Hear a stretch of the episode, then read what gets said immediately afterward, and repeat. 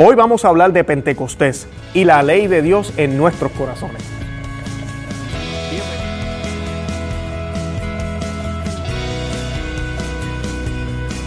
Bienvenidos a Conoce, Ama y Vive tu Fe. Este es el podcast donde compartimos el Evangelio y profundizamos en las bellezas y riquezas de nuestra fe católica. Les habla su amigo Luis Román y quisiera recordarles que no podemos amar lo que no conocemos y que solo vivimos lo que amamos. amamos. Estamos en el episodio número 50 ya y es coincidencia, pero tampoco lo es. Yo siempre digo que son es la providencia de Dios. Episodio 50 del, del día de la resurrección hasta Pentecostés pasaron cuántos días? 50 días. Así que hoy es el episodio 50 y estamos hablando de Pentecostés. Y yo quise enfocar el programa un poco en la ley de Dios también, porque en Pentecostés sucede algo muy importante en los corazones de de los apóstoles y de los primeros líderes de la iglesia. Y también sucede algo en nuestros corazones ese día que nos imprime el amor de Dios, la ley de Dios en nuestros corazones. Y de eso es lo que yo quiero hablar en el día de hoy. El Evangelio según San Juan nos narra lo siguiente. Dice, en aquel tiempo Jesús dijo a sus discípulos, si ustedes me aman, cumplirán mis mandamientos. Y yo rogaré al Padre, y Él les dará otro paráclito, para que esté siempre con ustedes. Él el que no me ama no es fiel a mis palabras. La palabra que ustedes oyeron no es mía, sino del Padre que me envió. Yo les digo estas cosas mientras permanezco con ustedes. Pero el Paráclito, el Espíritu Santo, que el Padre enviará en mi nombre, les enseñará todo y les recordará lo que les he dicho. Palabra del Señor, gloria a ti, Señor Jesús. Este es el Evangelio que vamos a leer el día de Pentecostés. Y si se fijan, está hablando de la ley, está hablando de los mandamientos, del mandato de Dios. Pero dice mandamientos, Jesucristo lo dice en plural. Y dice él que quien no lo ama a él no es fiel a sus palabras, no es fiel al mandamiento. Y que el paráclito, que va a ser enviado en el nombre de Jesús, porque así dice Jesucristo aquí, le va a enseñar todo a los discípulos y les va a recordar lo que él les dijo.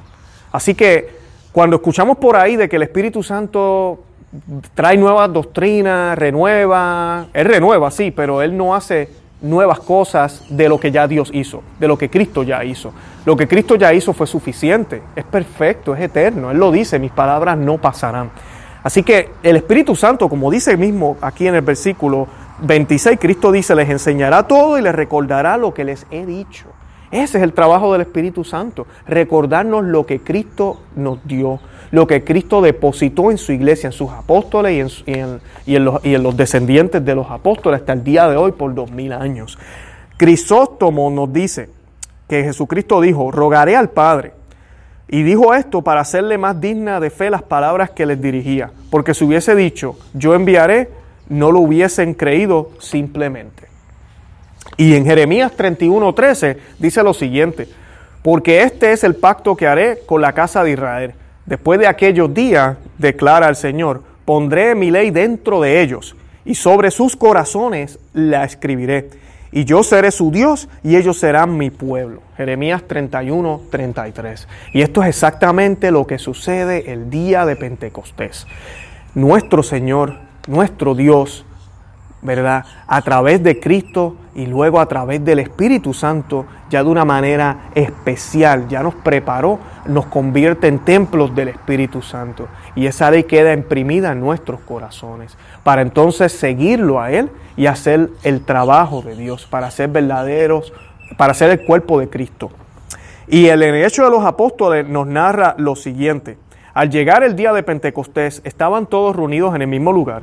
De pronto vino del cielo un ruido semejante a una fuente ráfaga de viento que resonó en la casa de donde se encontraba. Entonces vieron aparecer unas lenguas como de fuego, que descendieron por separado sobre cada uno de ellos. Todos quedaron llenos del Espíritu Santo y comenzaron a hablar en distintas lenguas, según el Espíritu les permitía expresarse. Había en Jerusalén judíos piadosos, venidos de todas las naciones del mundo. Al oírse este ruido, se congregó la multitud y se llenó de asombro, porque cada uno los oía hablar en su propia lengua. Con gran admiración y esturpor decían, ¿acaso estos hombres que hablan no son todos galileos? ¿Cómo es que cada uno de nosotros los oye en su propia lengua? Partos, medos y elamitas, los que habitamos en la Mesopotamia o en las mismas Judea o en Capadocia, en el Ponto y en el Asia Menor, en Frigia y Panfilia, en Egipto, en la Libia sin Sirenaica, los peregrinos de Roma, judíos y prosélitos, cretenses y árabes, todos los oímos proclamar de nuestra, en nuestras lenguas las maravillas de Dios. Palabra de Dios, gloria a ti Señor Jesús. Eh, aquí en, en, los, en Hechos de los Apóstoles ya nos dan unos pocos de detalles mayores. Vemos que Jesucristo primero les prometió a ellos el Paráclito. Esto sucedió cuando? El jueves de la Ascensión. Luego pasaron nueve días. Si están siguiendo los videos que hemos puesto, yo les hablaba de la novena del Espíritu Santo. El día de la ascensión siempre va a caer un jueves porque se supone, ¿verdad? La iglesia celebra el jueves de la resurrección 40 días después de la resurrección. ¿Por qué 40? Porque pasaron 40 días desde la resurrección hasta la ascensión. Sabemos que algunas diócesis, como les decía en uno de los videos, mueven este día de jueves para domingo. Por eso a veces perdemos la, este, este evento como debe ser. Y creemos que pasó un domingo y después el otro domingo. Pero realmente pasaron nueve días entre el jueves de la ascensión y el domingo de Pentecostés. Fueron 50 días después de la Pascua, después de la resurrección, que, que, los, que los judíos celebraban el Pentecostés. Y aquí nos dicen Hechos de los Apóstoles que había gente de todas partes del mundo. Y a veces esto nos confunde, porque para nosotros los cristianos Pentecostés es una cosa, pero para los judíos era otra. Eh, para los judíos significaba 50 días, ¿verdad? Eran justo después de la Pascua y fue cuando Dios le entregó los 10 mandamientos a Moisés. Eso es lo que celebraban los judíos. Y era, siempre se, se, celebraba, se celebraba los, como les dije, 50 días después. Y usualmente se ofrecían los primeros frutos como ofrenda a Dios. La fiesta de Pentecostés ponía ya a su fin las fiestas agrícolas de los judíos. Y ellos pues entonces ofrecían de lo mismo que habían cultivado. Pero lo importante aquí es que celebraban que Moisés obtuvo la ley de Dios, ley escrita en tablas. Y esa ley de Dios todavía es válida porque es similar y es exactamente la misma que nuestro Señor nos da. Pero nuestro Señor la eleva a un punto más alto e inclusive más exigente al decirnos, por ejemplo, que no solo amemos a quien nos ama, sino que amemos también al enemigo. Al decirnos, por ejemplo, que ya un acta de divorcio no es suficiente, que aquel que se casa se tiene que, tiene que quedarse con su esposa hasta que la muerte los separe. Así que cuando vemos este tipo de cosas, estamos dándonos cuenta entonces que el Señor realmente elevó la ley a un nivel mayor. Ahorita lo que estamos viendo entonces es que nuestro Señor se está yendo, está dejando el Espíritu Santo y ahora esa ley está siendo entregada a los discípulos en el corazón de ellos a través del fuego del Espíritu Santo. Y ellos comenzaron a hablar en lenguas. Y esas lenguas eran escuchadas por diferentes personas de diferentes lugares que estaban ahí celebrando la ley de Moisés, la ley anterior, que había sido escrito en tablas, ahora está escrita en el corazón de estas personas. Y estas personas, ¿quiénes son? Son la iglesia, la nueva iglesia, el nuevo cuerpo, la manifestación de Dios establecido aquí en la tierra de una manera real y presente. Eh, San Pablo describe la iglesia como un misterio, en griego sacramentum, porque eso es lo que es la iglesia. Es un sacramento, es un signo visible de lo que no se ve. Y es un signo visible establecido por Jesús. Muchas personas piensan que la iglesia es invento del hombre, pero no lo es. Es invento de Dios. Dios la fundó, Jesucristo la fundó en la persona de Pedro, para que entonces a través de Pedro y los apóstoles esa ley tuviera una presencia visible aquí en la tierra, para que podamos vivir como debemos, debemos vivir aquí en la tierra, pero como vamos a vivir allá en el cielo. Y nuestro Señor nos deja ese paráclito para recordarnos lo que el Señor nos había dicho, lo que nos había enseñado. Y San Pablo nos da más claridad con esto en la primera de Corintios capítulo 6, 9, 14. Dice, ¿no sabéis acaso que los injustos no heredarán el reino de Dios? No os engañéis, ni los impuros, ni los idólatras, ni los adulteros, ni los afeminados, ni los homosexuales, ni los ladrones, ni los ávaros, ni los borrachos, ni los ultrajadores, ni los rapaces heredarán el reino de Dios. Y tales fuisteis algunos de vosotros, pero habéis sido lavados, habéis sido santificados, habéis sido justificados en el nombre del Señor Jesucristo y en el Espíritu de nuestro Dios. Todo me es lícito, dice San Pablo en el versículo 12, todo me es lícito, mas no todo me conviene todo me es lícito, mas no me dejaré dominar por nada. La comida para el vientre y el vientre para la comida, mas lo uno y lo otro destruirá Dios. Pero el cuerpo no es para la fornicación, sino para el Señor, y el Señor para el cuerpo. Eso está en Primeras de Corintios para que lo busquen, capítulo 6, versículos del 9 al 14. Lamentablemente, algunos de estos versículos no se leen en el leccionario, no se leen en la Santa Misa. Eh, por eso muchas personas no los conocen. ¿Por qué no los conocen? Porque se conforman con la misa, se conforman solo con la Santa Misa los domingos y se olvidan que la Biblia hay que leerla y hay que leerla todos los días.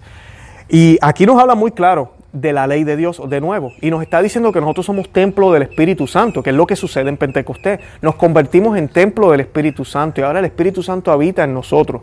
Pero no habita en todo el mundo, habita en los que son fieles a Dios, en los que siguen sus mandatos, como nos dice Jesucristo en el Evangelio. Recuerda eso, amigo y hermana que me escuchas, para que tengas en cuenta quién eres y tengas en cuenta tu identidad como hijo de Dios. Cuando vayas a caer en el pecado, cuando estés, eh, ¿cómo se dice esto? Eh, eh, débil, cuando estés a punto de caer, te des cuenta y recuerdes, espérate, yo soy un hijo de Dios, yo soy templo del Espíritu Santo y yo no puedo actuar de esta manera, yo no puedo hacer esto. Y si ya actuaste, mírate al espejo y di, espérate un momento, yo soy hijo de Dios, yo soy templo del Espíritu Santo y mira cómo actué. Ve y pide disculpa, ve y pide perdón, enmienda, arregla las cosas, haz las cosas bien, para que entonces puedas vivir en acorde con la ley de Dios, para que seas un reflejo de ese espíritu, porque entonces el espíritu no va a poder habitar en ti. Aquí lo dice eh, San Pablo muy claro, ni los impuros, ni los idólatras, ni los adúlteros, ¿verdad? Y, y continúa, ninguna de esas personas habita el Señor. Y el Señor no habita en estas personas no porque no los ame, tenemos que tener mucho cuidado. Hoy en día se predica mucho que Dios ama a todo el mundo. Y sí, Dios ama a todo el mundo, claro que sí. Pero no puede habitar en todos si no están en gracia. Inclusive tú, hermano católico, tú fuiste bautizado, pero cuando tú pierdes la gracia de Dios, entonces ya Dios no habita en ti. No puede, porque a otro está habitando en ti, otro Señor. Otro Señor. No podemos servirle a dos señores, nos dice Jesucristo. Así que otro Señor habita en ti. Otro Señor ha ocupado el lugar del Espíritu Santo. Lo bonito es que nuestro Señor dejó el sacramento de la confesión, el sacramento de la reconciliación. Él le dijo a los apóstoles, a quienes les perdonen los pecados les quedan perdonados. Todos sabemos que el único que perdona es Dios y la iglesia siempre ha dicho eso. Pero Dios quiere perdonarte a través de sus apóstoles, a través de sus sacerdotes, a través de su iglesia. Y también Él quiere que a través de su iglesia tú escuches las palabras de Él. Y ese es el signo que vemos aquí en Hechos de los Apóstoles, cuando se derrama el Espíritu en esos primeros eh, religiosos de la iglesia, en esos primeros líderes y los otros pueblos, pueblos que posiblemente no conocían a Cristo. Sí conocían a Dios porque estaban ahí por Pentecostés, pero no conocían tal vez a, no conocían a Cristo, no sabían que el Mesías ya había llegado. Comenzaron a escuchar en su propia lengua la palabra de Dios, porque eso es lo que sucede. La palabra de Dios se desmedusa, se aclara, se entiende dentro de su iglesia. No olvidemos lo que le pasó a Tomás.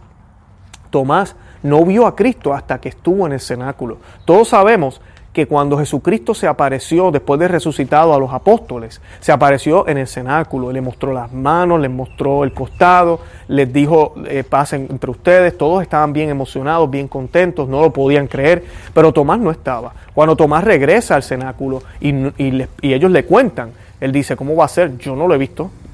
Hasta que no lo vea, no les voy a creer. Hasta que no coloque mis manos, hasta que no vea sus llagas, no voy a creerlo. Y estando ahí en el cenáculo fue que Cristo se aparece. El cenáculo es símbolo de la iglesia, dentro de la iglesia. Y eso es lo que Pentecostés nos muestra. Nos muestra el nacimiento de la iglesia católica, pero también nos muestra que somos templo del Espíritu Santo y que tenemos un trabajo que hacer. Yo los invito a que escuchen el episodio 49, los dones del Espíritu Santo, porque ahí a través de los dones podemos ver cuál es la labor que tenemos nosotros. Tenemos que amar a todos por igual. Tenemos que ser imitación de Cristo. No va a ser fácil, pero tenemos que hacerlo, es nuestra obligación. Y Pentecostés nos da esa confirmación, ese envío a través del Espíritu en nuestros corazones, en nuestro templo, para entonces salir y glorificar a Dios, para que otros que no lo conocen escuchen sus palabras a través de nuestra lengua. Los invito a que nos visiten a conoceamevivetufe.com, que se suscriban a este canal, al podcast y que nos visiten en Facebook, Instagram y Twitter. No olviden, si no lo han hecho todavía, ir al enlace que hay aquí debajo. Les estoy regalando un libro que se llama Maná de Aliento para el Cristiano. Eh, una copia PDF que les voy a estar enviando por email. Coloquen su información ahí se las voy a estar enviando. De verdad que los amo en el amor de Cristo y les deseo una feliz fiesta de Pentecostés. Que el Espíritu Santo llene sus corazones y que siempre los acompañe. Santa María, ora pro nobis.